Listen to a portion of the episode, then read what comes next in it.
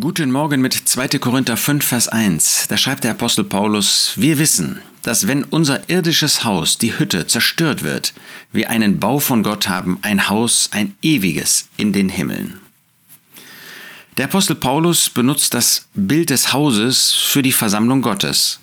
Und er spricht von dem Haus Gottes, von dem Tempel Gottes, von der Versammlung Gottes. Hier aber benutzt er dieses Bild des Hauses, um von unserem Körper zu sprechen.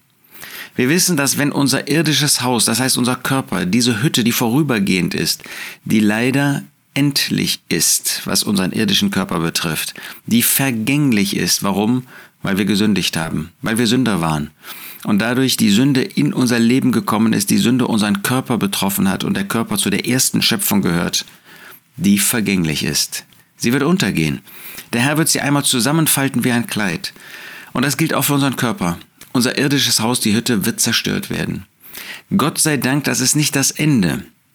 Aber wir erleben das täglich. Warum haben wir Krankheiten? Weil diese Hütte zerstört wird. Warum haben wir körperliche Vergänglichkeit? Warum spüren wir Schmerzen? Ähm, warum haben wir, ähm, je älter wir werden, umso mehr auch mit, ja, nicht nur mit Krankheit, mit Schwachheiten zu tun und dass wir einfach spüren, ja, dass ähm, unser Leben hier auf dieser Erde vergänglich ist. Das ist nicht die Seele, das ist auch nicht der Geist, das ist der Körper. Wir wissen, dass das zerstört wird, aber dann haben wir einen Bau von Gott. Dann wird Gott uns einen neuen Körper geben. Ja, in der Auferstehung, da werden wir ein Haus haben, das ewig ist, in den Himmeln, das himmlischer Natur ist. Das ist etwas, was zu der neuen Schöpfung gehört, was nicht mehr vergehen wird, sondern was Gott uns schenken wird, uns bewahren wird in Ewigkeit. Da wird es dann keine Veränderung mehr geben, da wird es keine Vergänglichkeit mehr geben, da wird es nichts mehr geben, was irgendwie zerstört werden könnte. Nein, das wird bleiben. Ein Haus, ein ewiges in den Himmeln. Wie groß ist Gott, wie gütig ist er, dass er uns jetzt schon verspricht und zusagt, uns jetzt schon wissen lässt, dass wir einen Körper haben werden, der bleiben wird. So wollen wir in dem vergänglichen Körper jetzt alle Möglichkeiten nutzen, um ihn zu ehren.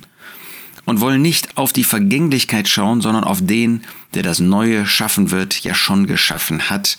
Und er selbst, Christus, ist jetzt schon in dem Auferstehungskörper, in dem ewigen Leib in dem Himmel. Wir wissen, dass, wenn unser irdisches Haus die Hütte zerstört wird, wir einen Bau von Gott haben, ein Haus, ein ewiges, in den Himmeln. Was für eine Zusage.